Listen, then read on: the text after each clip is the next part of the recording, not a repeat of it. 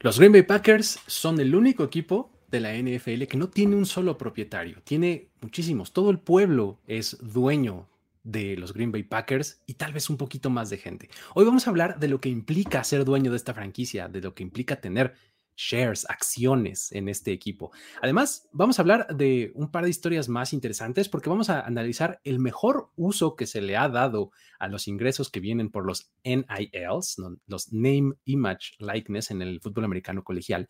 Y también vamos a tocar por ahí una probabilidad de lo que podría pasar con Justin Fields y su lesión de costillas, tomando como referente la lesión de Chris Sims. Todo esto aquí en Historias de NFL para decir wow. La NFL es un universo de narrativa, testimonio, ocurrencia y memorias que nunca, nunca dejan de sorprender. Y todas las reunimos aquí. Historias de NFL para decir wow, wow, wow, wow, wow, wow, wow. Con Luis Obregón y Miguel Ángeles es. Saludos amigos, ¿cómo les va? Bienvenidos una vez más a este espacio. Vamos a platicar de historias padres, historias interesantes, ¿no? Eh, ya saben que aquí lo que nos gusta es tocar temas en torno a lo que pasa al terreno de juego, ¿no? Mi nombre es, como ya lo escuchaban por ahí en ese bonito intro, Luis Obregón. Estoy acompañado de Miguel Ángeles. ¿Cómo estás, mi querido Mike? Bien, bien. Pues como dices, listo para platicar algunas historias bastante interesantes que como que como que no tienen a lo mejor tanto que ver con el campo, porque es como la esencia de este programa, y eso estoy de acuerdo contigo, es lo que nos gusta. Hablar de cosas que no son tan directas, pero que tienen un montón de cosas para, para platicarse después y como comentar, no sé. Incluso para los que no son como muy aficionados al NFL, las puedes platicar después y dices, ah, mira, como que le empiezo a encontrar el, sentido a todo lo que ustedes ven. Entonces. Exacto. Sí, sí, sí.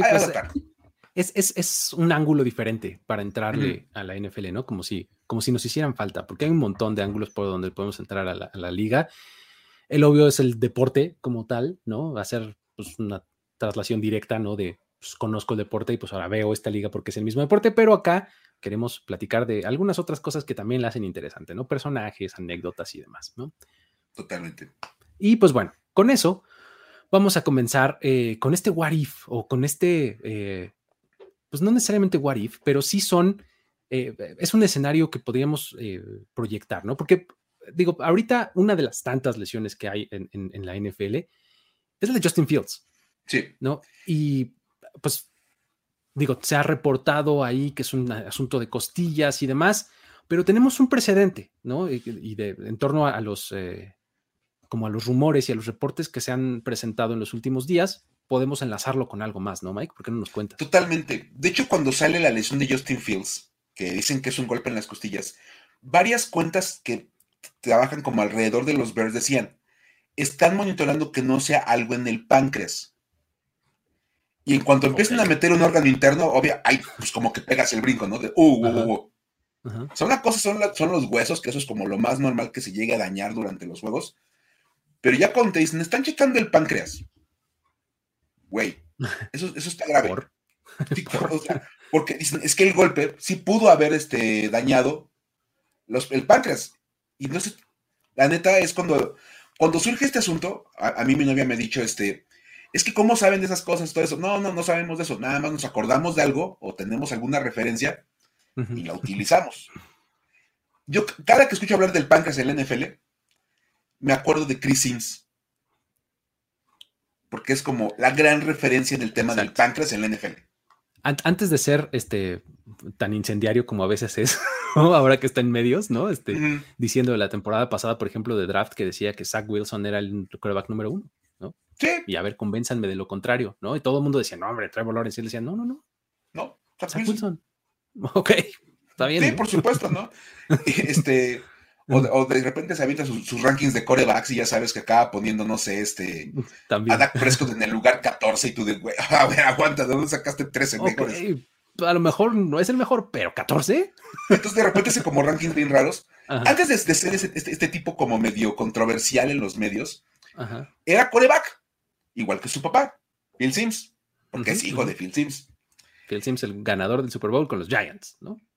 Entonces, cuando uno habla de una, posible lesión eh, de, páncreas, te acuerdas de, Chris Sims.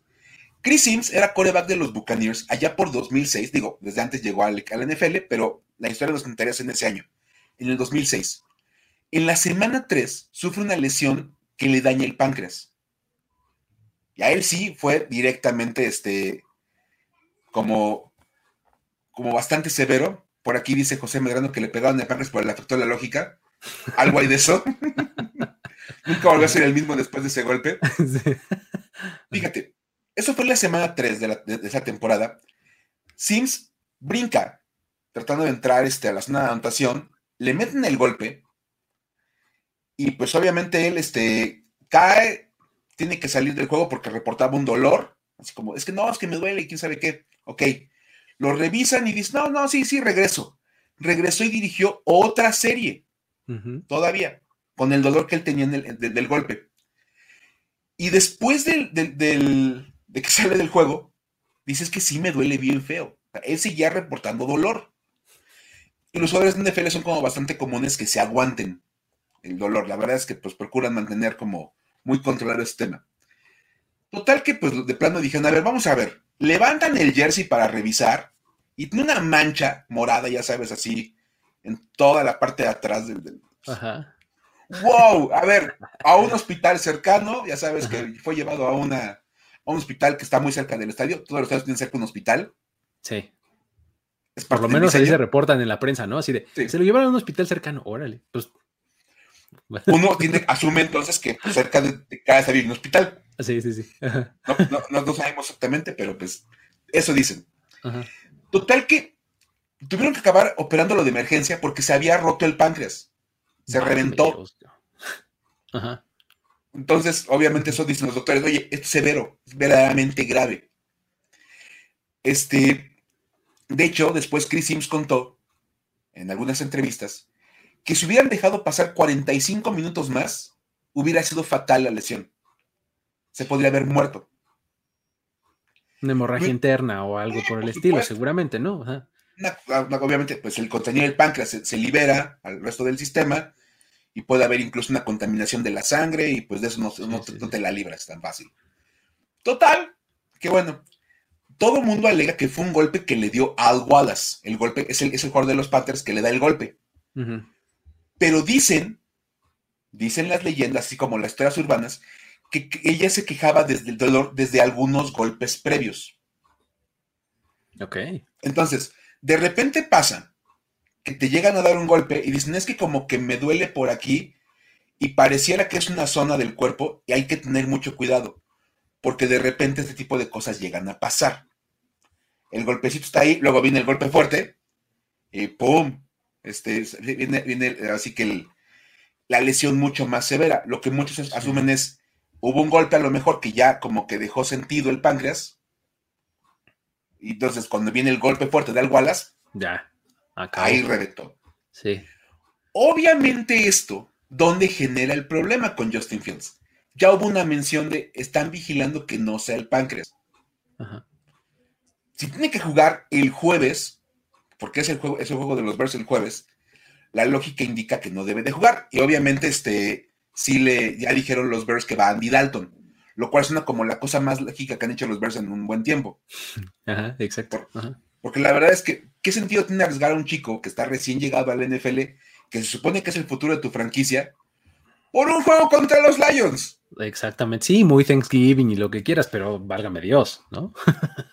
Imagínate nada más que efectivamente le hayan dejado ligeramente dañado el páncreas y que, bueno, con reposo seguramente pues las, las demás células se van regenerando, bla, bla, bla. Pero no, ah, ponlo a jugar un mal golpe acaba teniendo una lesión que puede ser bastante costosa. Chris Sims, de hecho, nunca volvió a ser el mismo como jugador. Sí, pues sí. Porque obviamente al dañarse un órgano interno como el páncreas, pues hay que hacer un montón de movimientos.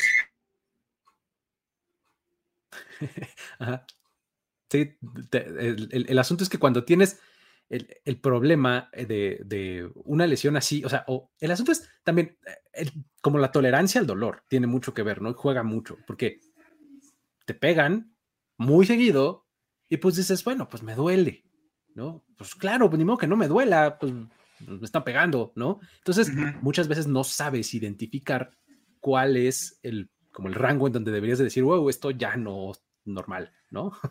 sí, por supuesto. Realmente es este, una cuestión bastante delicada. Cuando tienes problemas con órganos internos, tienes que ser muy cuidadoso. Es la realidad. No, no, no puedes nada más dejar que el jugador salga y diga, ah, sí, yo voy. De hecho, hay que recordar que ese fue uno de los principales problemas con el tema de las conmociones cerebrales. exacto. Porque a fin de cuentas, medir el daño en el cerebro es muy difícil. No lo puedes medir el día a día, ni en el partido, después del partido, tomar un, análisis que diga, ah, tiene un daño en el cerebro. Eso se habla de manera progresiva. Entonces, nada más hay que tener ahí como este, como cuidado, y creo que, pues, a fin de cuentas, pues es una cuestión que vale la pena nada más tener en mente. Cuando los equipos dicen por precaución no va a jugar, es porque ya hay precedentes. Obviamente ya hay alguna información previa. Exactamente, ¿no? Y es así como, por segundo año consecutivo, vamos a ver a Andy Dalton como titular en Thanksgiving. Por alguna razón. Exactamente. pero bueno, eh, ahí está el asunto de la lesión de Justin Fields y vamos a, pues vamos a ver, no digo, no estamos dando ningún reporte ni nada, nada de lo que no está ya dicho allá afuera. Solamente nos acordamos y, queremos hacer esta, esta mención, ¿no? Como, como siempre. Eh, eso está por un lado y es la primera de las historias que queremos contarles. La segunda es realmente el mejor uso que le hemos encontrado a los ingresos por eh, los NILs, ¿no? Por eh, Name, Image, Likeness, ¿no? Este, del fútbol americano colegial. La verdad es que cuando se habló de los, de, de los NIL, los famosísimos Nils, que incluso hablamos en este programa de ellos. Sí, sí, exacto. Aunque no le pegamos tanto al colegial, la verdad es que era un tema bastante interesante. Y mucha gente dijo, claro, los jugadores colegiales van a empezar a recibir el montón de dinero porque pues les quieren pagar básicamente por jugar en la universidad y lo van a ocupar pues para lo que ellos quieran. Para sus chicles, como dicen, ¿no? sí, básicamente. Entonces, lo más interesante es que encontramos una historia en la cual un jugador colegial ya le dio un uso distinto a los NIL, a los NIL. Y está padrísima. A mí me, encanta cuando podemos contar historias de este estilo, que tienen, tienen como esta, esta cuestión social favorable, algo bonito, que, de los jugadores. Porque siempre que platicas de un jugador acabas platicando cosas, ya sabes, este, súper negativas. Entonces, esto está padre. Vamos a hablar de Blake Corum. Corum es corredor de la Universidad de Michigan. Él está en su, este, está en su segundo año, es un, es un, es un este, sophomore en, en, Michigan, y ya tiene, un, tiene contratos para ocupar su imagen. fíjate nada más cómo es tan interesante el asunto del colegial, que un chavo de segundo año que ni siquiera es titular, ya tiene contratos. Ya, su lanita, ¿no? Su imagen ya funciona. Exacto. Entonces, él decidió darle uso, aparte del dinero que él recibió o que ha recibido como jugador de Michigan, para una cuestión benéfica. Corum decidió realizar un evento llamado Giving Back to Give Thanks. Ok, ya suena bien. Eso ya habla bien de, de Corum. Esto se llevó a cabo el domingo pasado, o sea, apenas hace un par de días. Y él, junto con su compañero, déjame nada más acá darme el nombre, Nikai Hillgreen, porque pues Nikai, o sea, no sé, esos nombres medio complicados de pronunciar. Ellos dos, junto con varios grupos locales que se dedican a ayudar a la gente, se dedicaron este, a entregar comida a personas de Ypsilanti, Michigan. Entonces, qué padre. Muy la verdad está bien padre. Y la razón de todo esto es que Corum decidió utilizar parte del dinero que él recibió en sus NIL para comprar 100 pavos para regalarlos a, familias de escasos recursos para que puedan celebrar el Día de Acción de Gracias. Buenísimo. Pues es que, o sea, vamos, siempre he mencionado esto de, Thanksgiving es como la, festividad por excelencia en Estados Unidos, ¿no? O sea, mucho más que cualquier otra cosa, allá se, este, se, festeja Thanksgiving. Entonces, realmente dar una cosa así para este para las familias que pues, no tienen cómo conseguirlo, pues está padrísimo, porque además les dio más cosas, ¿no? Según, según leí. Sí, o sea, realmente la intención inicial era, quiero, quiero regalar pavos. Entonces, él dijo, va a, comprar 100 pavos para regalar a 100 familias, lo cual ya automáticamente cambia la dinámica en la ciudad. acabaron este, hablando con algunas fundaciones. De hecho, el que los contacta a los dos jugadores con, las fundaciones es su coach de corredores, Mike Padrísimo que aparte el, entrenador es el que conecta. A ver, ¿quieren hacer esto? Yo los contacto con tales fundaciones. Dijeron, órale, va. Le entramos todos. Es más, las fundaciones que entraron con ellos les dijeron, tú vas a poner 100 pavos, ponemos 100 pavos más. Uno a uno. De inicio. Ajá. Acabaron donando, mira, leche, puré de papas, el, famoso mac and cheese, los macarrones con, queso, son clásicos, la verdad, de, Estados Unidos, además de muchos alimentos enlatados. Entonces ya no nada más fue como el puro pavito, ya le dieron como una, buena dotación de alimentos a las familias, lo cual está padre, porque como bien dices, dices es la, celebración como cumbre de los americanos. Es un país que no tiene como muchas tradiciones, de este estilo, lo celebran mucho más que la Navidad. Entonces es como bastante importante. Lo que pasa es que, digo, la Navidad no deja de ser una, celebración religiosa, ¿no? Y hay mucha gente que no profesa esa religión. Entonces, pues, medio les vale gorro la Navidad. O sea, sí está padre como festividad y como pretexto para juntarse, pero en realidad no tiene un significado tan importante como el de Thanksgiving, que independientemente de su significado histórico, ya en la actualidad culturalmente es como el, momento en donde todo el mundo se junta, toda la familia está reunida, ¿no? Sí, y la verdad es que a fin de cuentas creo que el sentimiento es más universal, el tema de dar gracias y el agradecer. Pues eso es padre, la verdad está padre esa, celebración. Y bueno, total que este Corum dice que la razón de que él quisiera utilizar ese dinero para regalar las cosas es que a lo largo de su carrera, él ha recibido mucha ayuda de muchas personas dice, a lo mejor ni siquiera lo necesitaba, ni siquiera necesitaba que me dieran mucha ayuda, porque pues tenía como cierto sistema de soporte. Dice, pero el, reconocer que ha habido gente que me ha tendido la mano, la mejor manera de hacerlo es tendiendo yo la mano.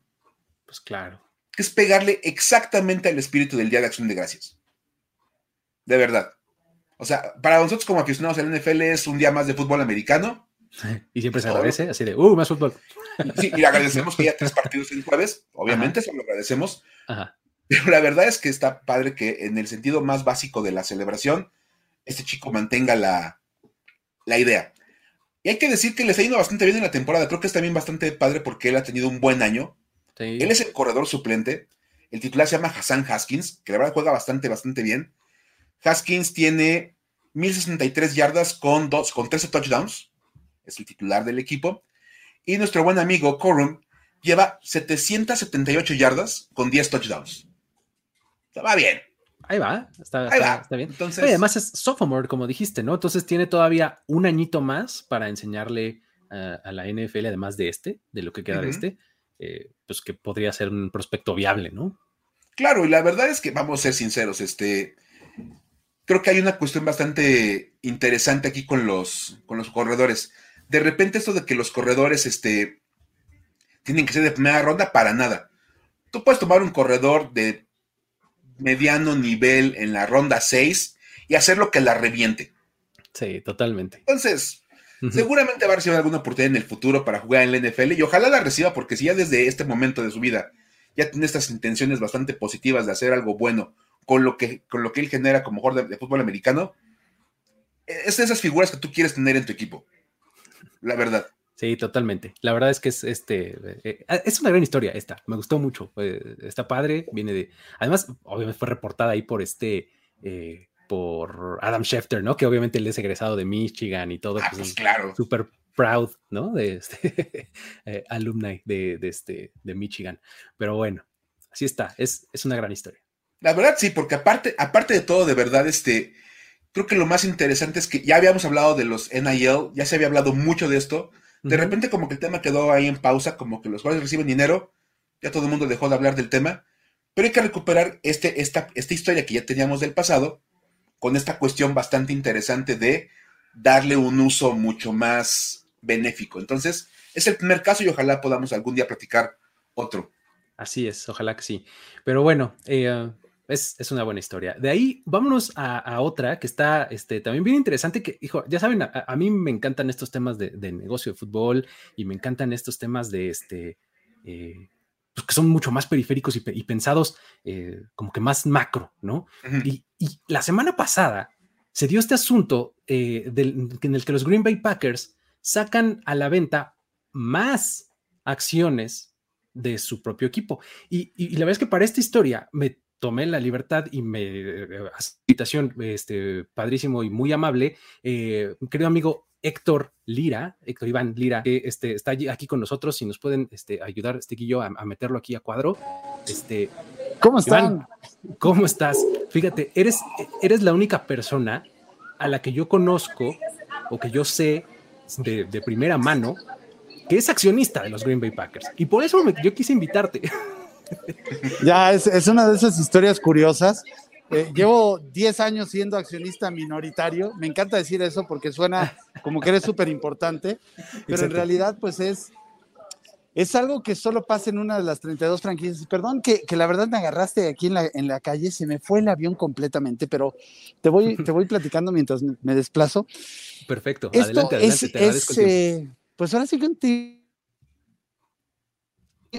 tema de, marketing puro y duro que solo funciona con Green Bay. ¿no? Para los que estemos en una religión, ¿no? Son eh, Green Bay, tú vas y buscas una casa o buscas un Airbnb y todos van a ser verde y oro, todos van a tener algún artículo autografiado, algún balón, una bandera en el, en el backyard. Eh, es, religión. Entonces, cuando eh, tú piensas en un papel que te va a costar 300 dólares,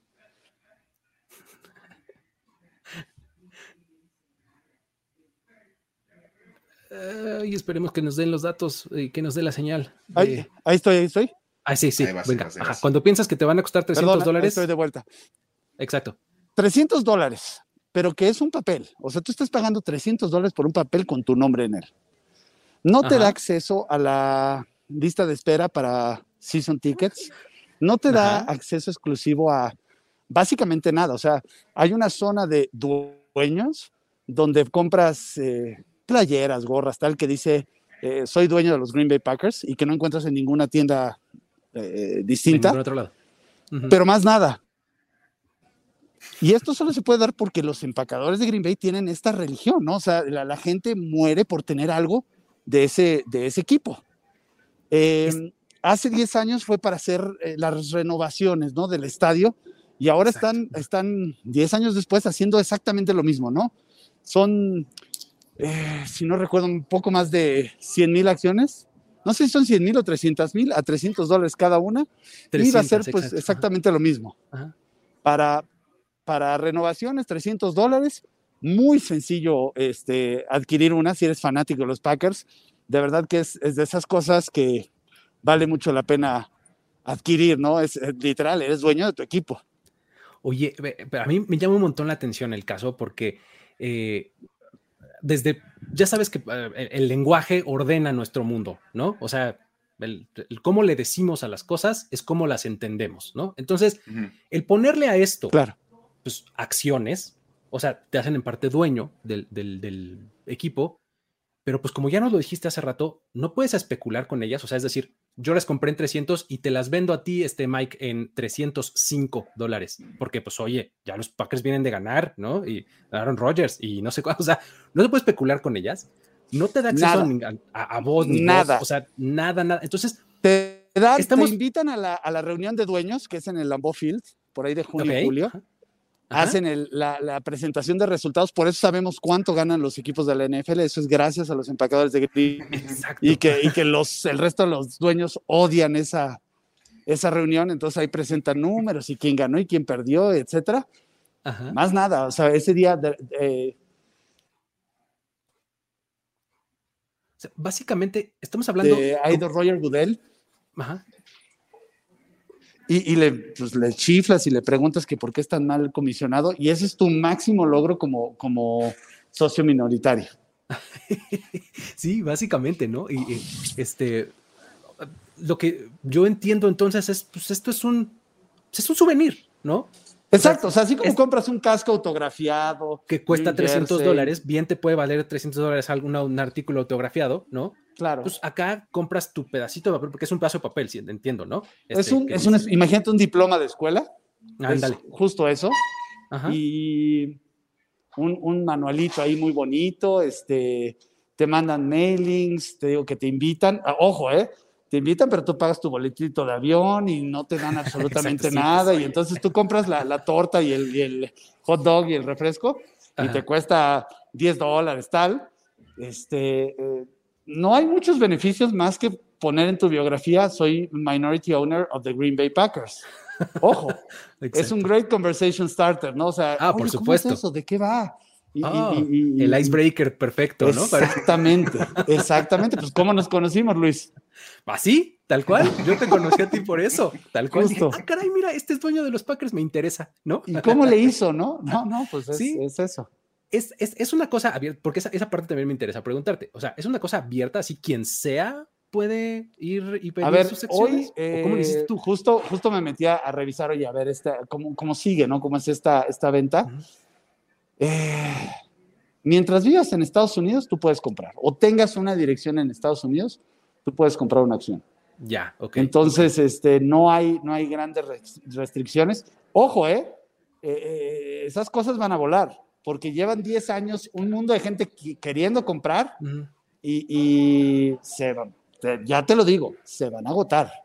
Sí, es que es eh, como, como lo he escuchado y lo he leído en varios lugares, los Packers están imprimiendo dinero.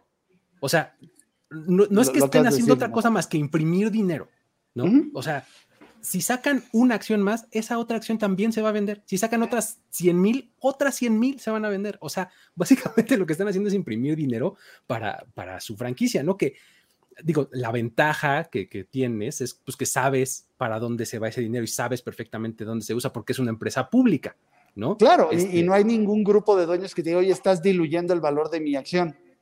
Porque a todo mundo, o sea, todo mundo le vale gorro, ¿no? O sea, oye, pues yo tengo una, me tengo que juntar con otros 500 mil, 600 mil, no sé cuántos ponerme de millones. acuerdo? para, que, Exacto. para decirles, oye, no, no lo hagan, ¿eh? este, eso no se valen porque mi acción está perdiendo valor, porque además has de saber que cuando tú haces el contrato, ya sabes, firmas las letras chiquitas y si algún día te das a la tarea de leerlas, pues básicamente te están diciendo que estás comprando, que le, está- le estás ayudando a tu equipo y que estás este, eh, eh, eh, apoyando de, de una manera distinta, ¿no? Más nada. Sí, tal cual, estás haciendo un Entonces, no puedes demandar, no puedes exigir dividendos, no puedes, Mm. este, nada, nada. ¿Cómo lo ves, Mike? ¿Tienes alguna cosa, pregunta, cosa, anotación que quieras hacer? Primero que nada, bueno, la pregunta que, que hace aquí Lechuga Asesina me parece bien válida. ¿Puedes comprar más acciones? O sea, te- ya, eres socio Hay un límite, hay un límite. Ah. Creo que por persona, eh, no me hagas mucho caso, creo que son 100 acciones. O sea, también no, no puedes. Que, que yo creo que también es algo así como, pues no hace mucho sentido. ¿Para qué quemas este 30 mil dólares, no? en Sí, papel. claro. O sea, En, en nada, exactamente, porque no es como que les vayas a sacar fulano que provecho, tiene ¿no? 100 acciones dice igual minority owner que, que el fulano como yo que tiene una. Exacto. No te hace ni más ni menos relevante. el- el- estaba leyendo que este, al a la fecha tienen aproximadamente 361.300 accionistas y ninguno de ellos puede tener más de 200.000 acciones, lo cual representa aproximadamente el 4% del total del equipo. Pero como dices, pues es- vale para lo mismo. Sí, ¿No? o sea, no, no. Eh, no, no hay ningún valor agregado. ¿eh? O sea, básicamente compraste el papelito que dice que eres minority owner para que lo enmarques, lo pongas en la sala de tu casa. Y San se acabó. Y, puedas entrar, te digo, a comprar eh, En la en tienda esta especial. tienda especial que dice sus playeras, gorras, este, eh, owner of the Green, Green Bay Packers, that's it. Y que te llega tu invitación todos los años para que tú vayas de, de cualquier parte de Estados Unidos o del mundo a la, a la reunión de dueños. ¿Tú, tú hiciste tu compra en 2011, entonces. 2011. Es, es la anterior que. Es la anterior, largo- exactamente. A lo largo de la historia han habido varias, ¿no? La del 23, que fue la cuando se fundó el equipo. En el 35 hubo otra, en 1935, luego en am, 1997 y luego en 2011. ¿No? Por ahí han, han estado esas, esas fechas. Sí, de- sí, sí. de- Hasta eso no son tan descarados imprimiendo dinero todo el tiempo, ¿no? O todos sea, los se lo- días, así cada permanentemente. Lo han hecho espaciadón, ¿no? Ajá. Pero este, eh, es parte de eso, ¿no? Es parte de esa magia de- del equipo, ¿no? Y que te lo permite. Tal vez, no sé, eh, ha- habrá otros fanbases, unos Houston Texans, no sé si tengan ese mismo eh, éxito, ¿no?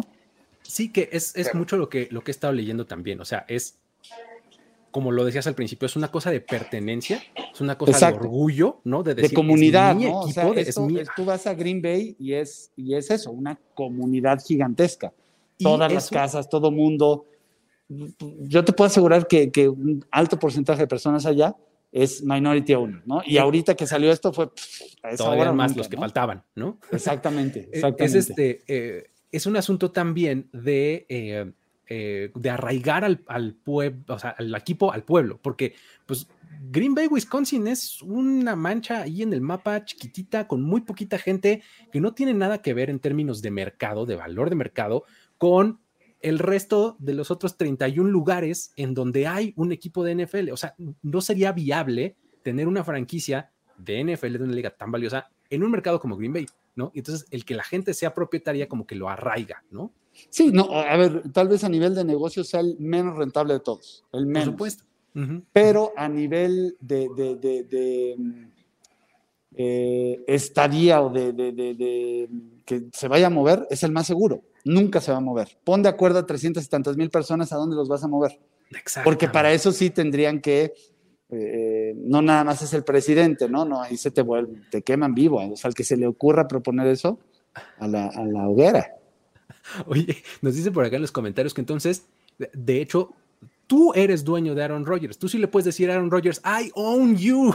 Cortes esa melena, este, como en los Simpsons, ¿no? Córtese las patillas. Exactamente, cortes esa. ¿No? sí, perfectamente. Muy bien. Pues es que está interesante, de verdad. Es, es, un asunto bastante, bastante interesante. Porque fíjate, de repente los aficionados a este tipo de cosas somos bastante coleccionistas. Y no se me ocurre algo, algún coleccionable más interesante que un papel que básicamente diga que eres parte dueño del equipo. O sea, de verdad es como, como, como el, máximo coleccionable. Sí, total. O sea, este. Ahora, obviamente, obviamente yo sé que, bueno, uno como aficionado dice, oye, qué buena idea, pagar 300 dólares por ser socio minoritario del equipo.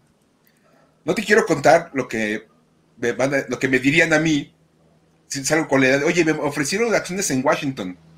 Claro. No te quiero contar. Ah, o sea, tú también estás metido en esas ondas, tú también viste el Snyder Cut, ¿no? No, sí, no, ándale, entonces tú, tú, también. No, no, te, quiero contar que, no te quiero contar qué me dirían a mí. Este, oye, fíjate que, fíjate que voy a hacer una compra bien interesante, un negocio buenísimo, un papelito que vale 300 dólares. Y es un papel.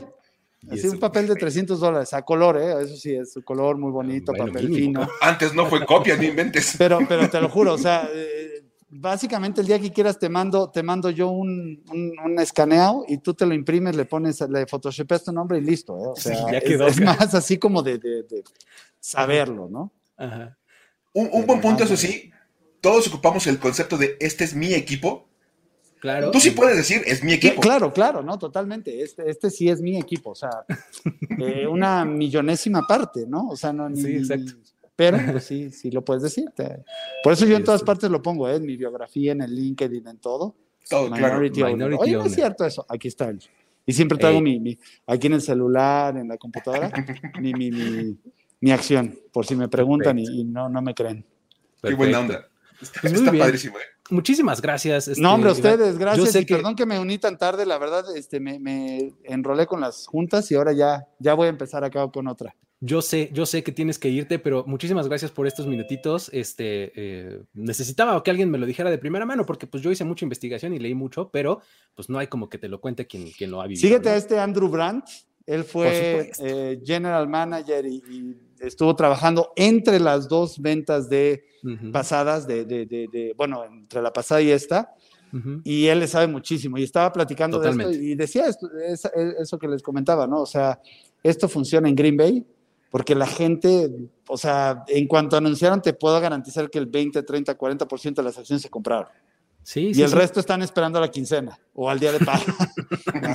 Exactamente. Sí, Andrew Brandt es, es, un must para mí. Yo lo cito en todos lados porque me encanta su contenido. Me encanta, me encanta lo que hace. Me encanta. Muy bueno, muy bueno. Pero bueno, muchísimas gracias por la recomendación. Gracias. Para, la gente y gracias por la visita, por estos minutos. Que estén muy bien. Estamos en contacto, mi querido Iván. Nos vemos. Cuídense. Chao. Nos vemos.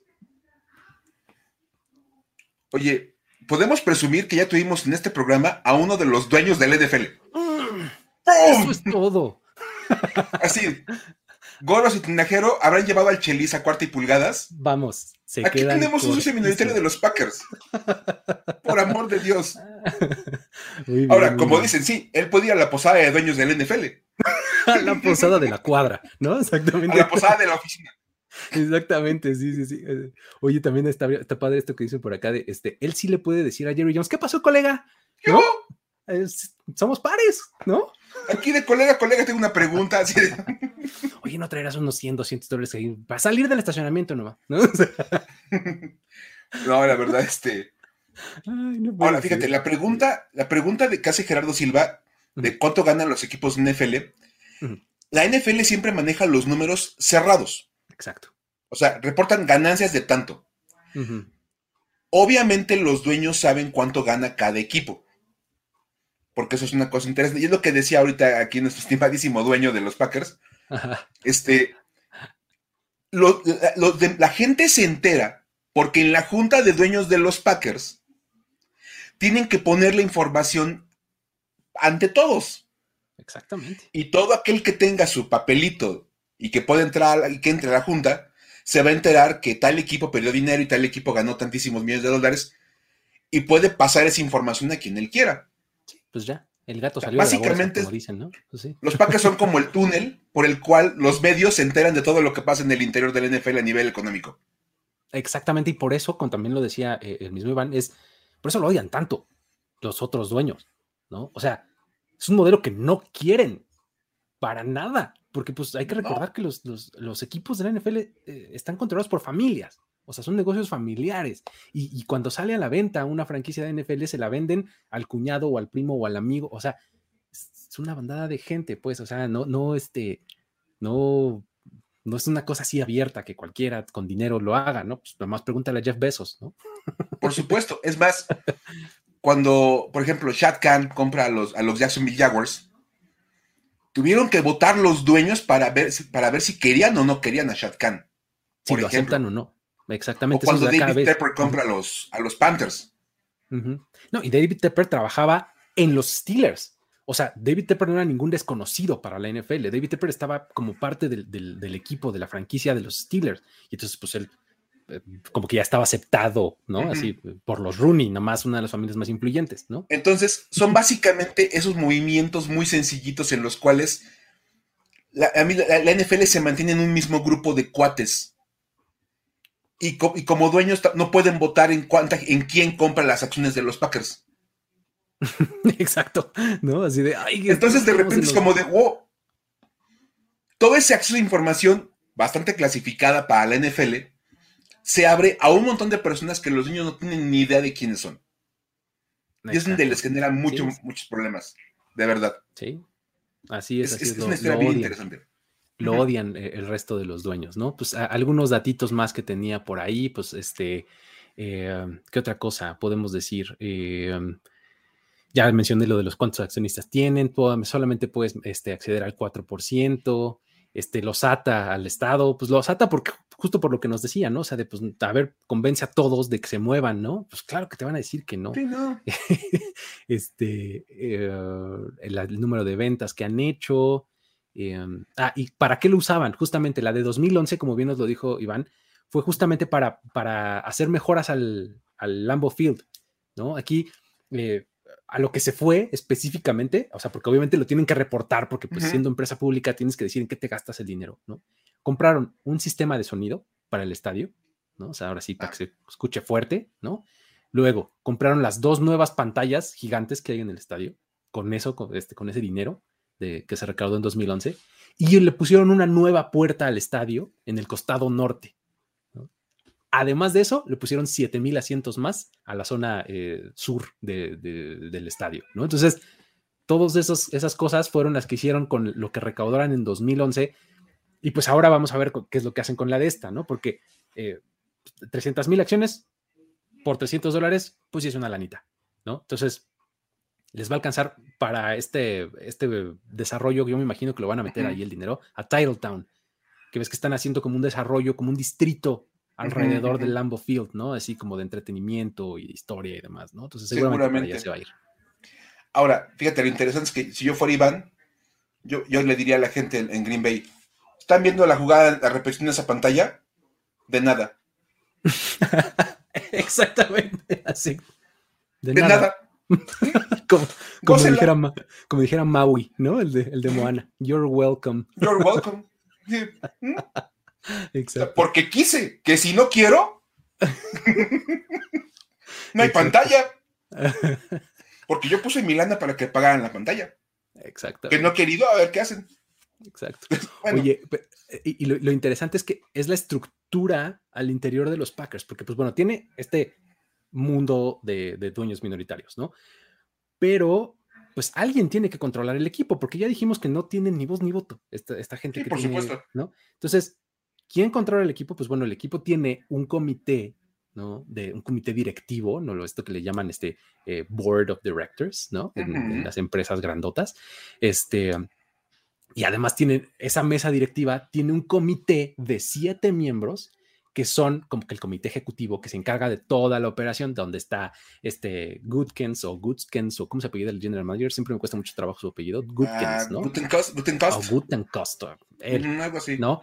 Está él, está toda, eh, digamos que lo que conocemos como el front office de los Packers, son, eh, son estos siete miembros, ¿no? Que controlan la operación, que son de facto, pues los que, eh, los que deciden tal cual, ¿no? Y haciendo eh, citando a lo que nos decía también Iván de Andrew Brandt, él siempre ha dicho, yo tenía total autonomía. O sea, si yo daba un contrato de 20 millones o de 25 o de 18, nadie me decía nada. O sea, nadie me decía, oye, 20 es mucho, dale 18. No, oye, 20 pues nos salió barato, qué buen trabajo hiciste. No, yo podía dar el contrato que yo quisiera porque era completamente autónomo. ¿No? Estos siete miembros, pues como que son, la, son pares y no, no están cuestionando lo que hace el otro, ¿no? Lo cual hace muy interesante, de verdad. Es más, hace más llamativo de repente que Green Bay no sea tan agresivo en la agencia libre o que luego se guarden el dinero. O sea, es como llamativo porque de verdad es como de, ¿a quién le están ahorrando el dinero? Exacto. nadie. Porque a nadie. o sea, de verdad, es, es un presupuesto que tienes que a fin de cuentas va a estar ahí. Y es de, bueno, lo guardamos. ¿Para? ¿Por? Exactamente. ¿Quién va a ganar? Porque los socios minoritarios no van a ganar. O sea, eh, en el fine print, como dice este, también Iván, ahí viene muy claramente explícito que no puedes obtener, o sea, eh, la compra de esta acción no implica que vas a recibir intereses, ni réditos, ni nada. O sea, si los Green Bay Packers hoy quiebran, tú pues nada más gastaste 300 dólares y listo. Sí, o sea, como decía, ese es el negocio más seguro de la historia porque no vas a perder jamás tu dinero, o sea. Ahí pues tampoco va a crecer, ¿no? O sea, no lo vas a hacer que ganes, pero pues ahí están simplemente, ahí están. es, literalmente una cosa bien, bien llamativa. Sí, está, está bien interesante, ¿no? Pero bueno, vámonos a, movernos a lo que sigue porque podríamos platicar esto mucho más tiempo, eh, pero también tenemos, por supuesto, las mismísimas historias para decir, güey, de esta semana, ¿no? Y les tenemos dos. Una, la verdad es que, este, vamos a, tenemos que tomar un poquito de pausa para volver a ver qué está pasando en Jacksonville. Porque ya nos preocupaba un poquito el tema de Urban Meyer, que no hubiera dado noticias en las últimas semanas. Dijimos, oye, ¿sigue, ¿sigue en el equipo o cómo está el asunto? ¿Estará vivo? Sí. estará vivo porque no ha dicho nada. Entonces ya empieza a llamar la atención. Así que vamos a empezar este, con, con Urban Meyer, este, como para ver en qué anda.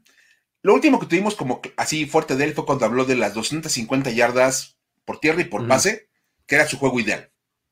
Porque según él. Esto no ha pasado ni de cerca con los Jaguars. Es bueno, hubo un partido en el cual estuvieron más o menos aproximados. Fue el juego que perdieron contra los Titans en la semana 5, donde lograron 256 yardas por pase y 198 por tierra.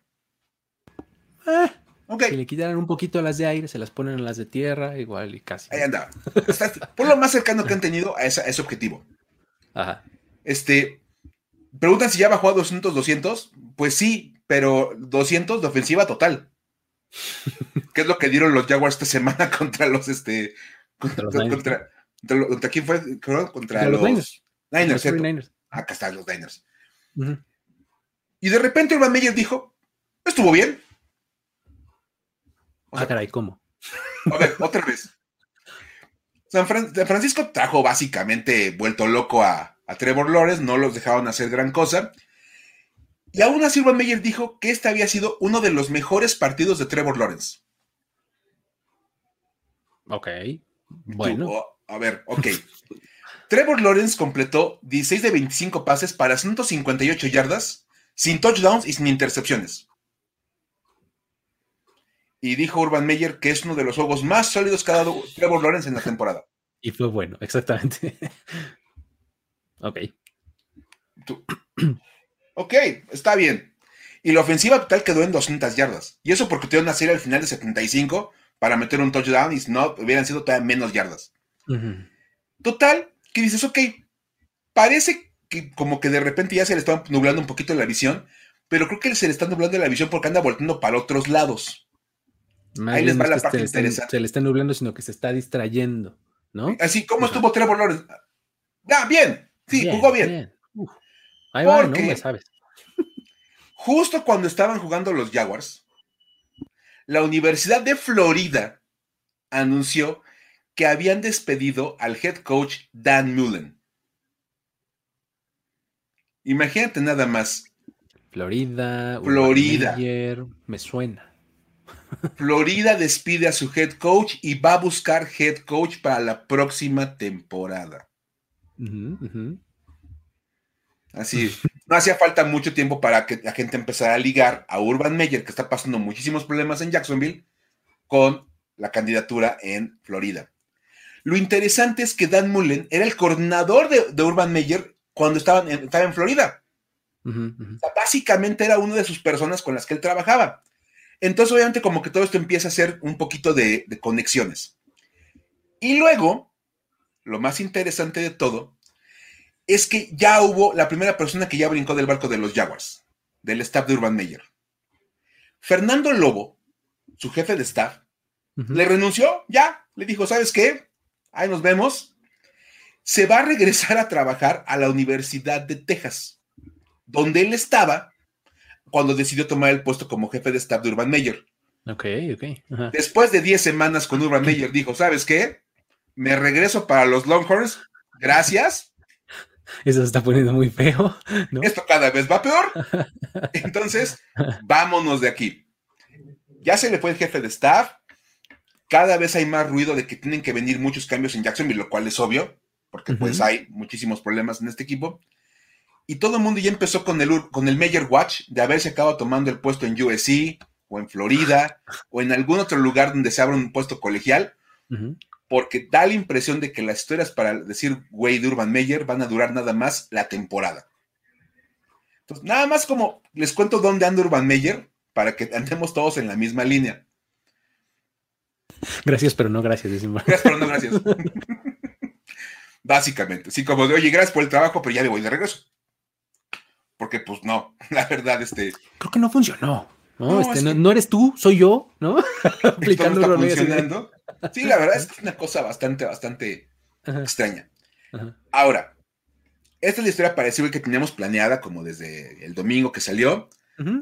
Y tengo otra que salió, que se empezaron a platicar. Premio doble. Premio doble, o sea, juguete doble, esto está buenísimo. O salen dos tazos en las papitas. Exacto, sí, sí, sí. La verdad. Este, porque pues eso es bueno. Ahí les va. Resulta que obviamente sabemos que los Chicago Bears andan jugando mal. Lo cual no es nuevo porque tienen ya buen tiempo jugando así. Y los, gritos de Fire Nagy se han vuelto este, bastante comunes en el estadio de los Bears. Sí. El, día de ayer, en el partido de los Chicago Bulls, la gente empezó a gritar Fire Nagy. En el partido de básquetbol. Ya se está agarrando fuego ahí por todos lados, hablando. Fuego, Chicago, see what I did there. Ah. ok. Ok. Entonces, de repente ha habido como un movimiento para que la gente esté este, ahí, pues, gritando en todos lados que corran a Matt Nagy. La parte donde esto se pone todavía como más todavía para decir, güey, es que lo acaban de gritar también en un partido de fútbol americano de escuela, de, prepas.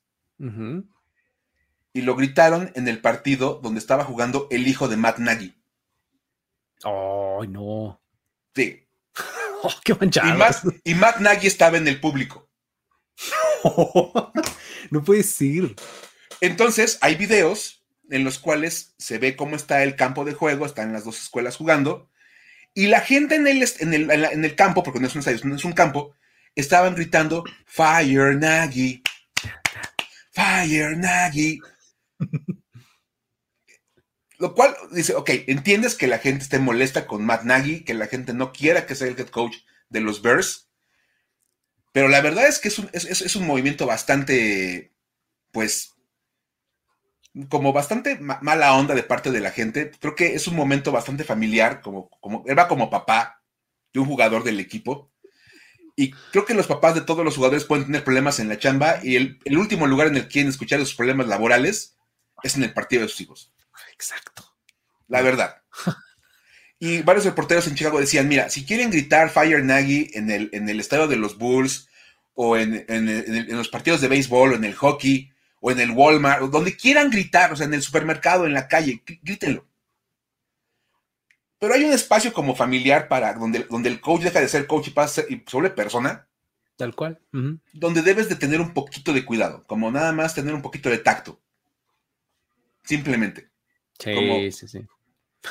Entonces, a fin de cuentas, y por acá es decir, la, la, familia de él no se merece ese tipo de cosas.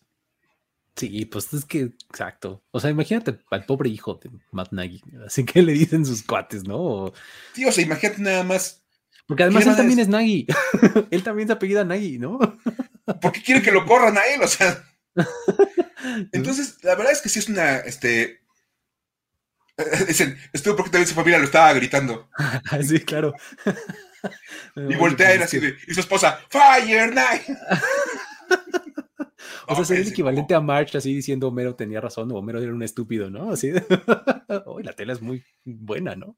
Y ahora, nada más para completar esta historia. Dentro de todo este movimiento que hay para despedir a Matt Nagy, dicen que hay jugadores de los Bears que ya pidieron directamente a, la gerencia que corran a Matt Nagy. Y los últimos reportes indican que el equipo ya le avisó a Matt Nagy que lo van a correr después del partido contra los Lions. Ay, no puede ser.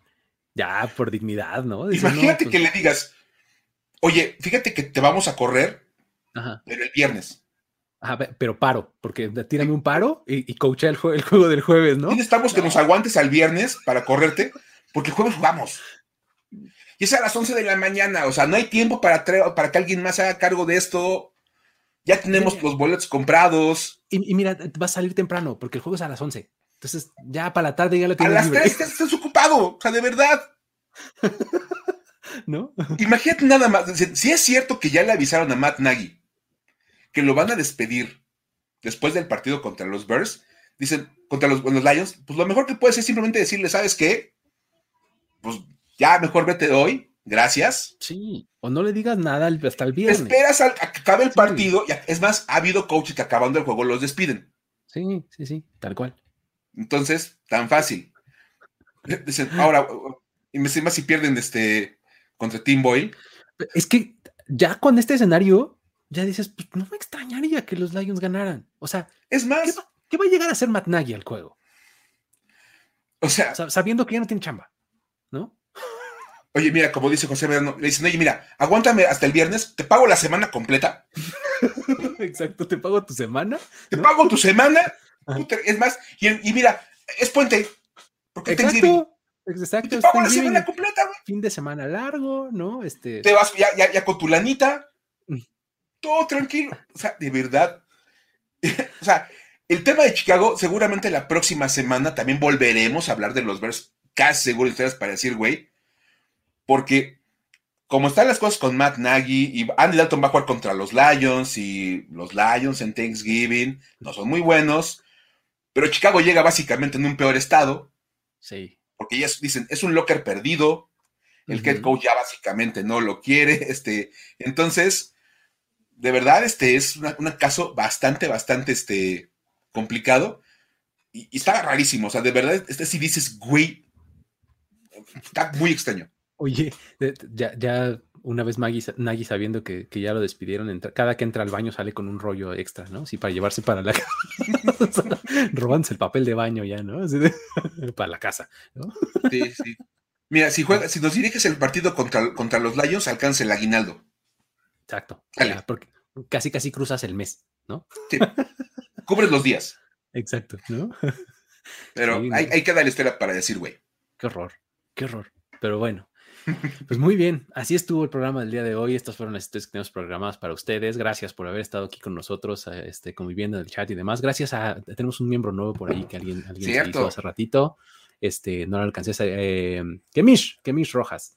Este, muchísimas gracias por, por hacerte miembro. Espero vas a ver que no te defraudamos con todo lo que estamos haciendo. Y muchísimas gracias por tu apoyo. Eh, um, para la gente que le escucha esto en podcast, también ya saben que pueden suscribirse, dejar una reseña, lo que sea, eh, para que también eh, les llegue de manera más rápida y fácil este contenido. Pueden seguirnos en las redes sociales que están apareciendo arriba de mi cabeza. Y con eso, pues nos despedimos, ¿no, Mike? Así es. Pásenla bien. Pasen el resto de la semana. Nos vemos en este programa el próximo martes. Yo a todos los veo mañana para el Power Ranking. Así es, mañana estamos aquí conectados a las 6 de la tarde para el Power Ranking y ah, en unos minutos más, una hora más o menos, no, menos, como media hora, eh, ya estaremos hablando de Fantasy, ahí estarán eh, José Ramón Yaca y Diego Lozano hablando ahí en Fantasy Squad. Eh, con eso los dejamos, me despido, hasta la próxima. Esto fue Historias de NFL para decir wow, wow, wow, wow, wow, wow, wow. Los relatos y anécdotas de los protagonistas de la liga directo a tus oídos. Con Luis Obregón y Miguel Ángel S. Voz en off, Antonio Sempe. Una producción de primero y diez.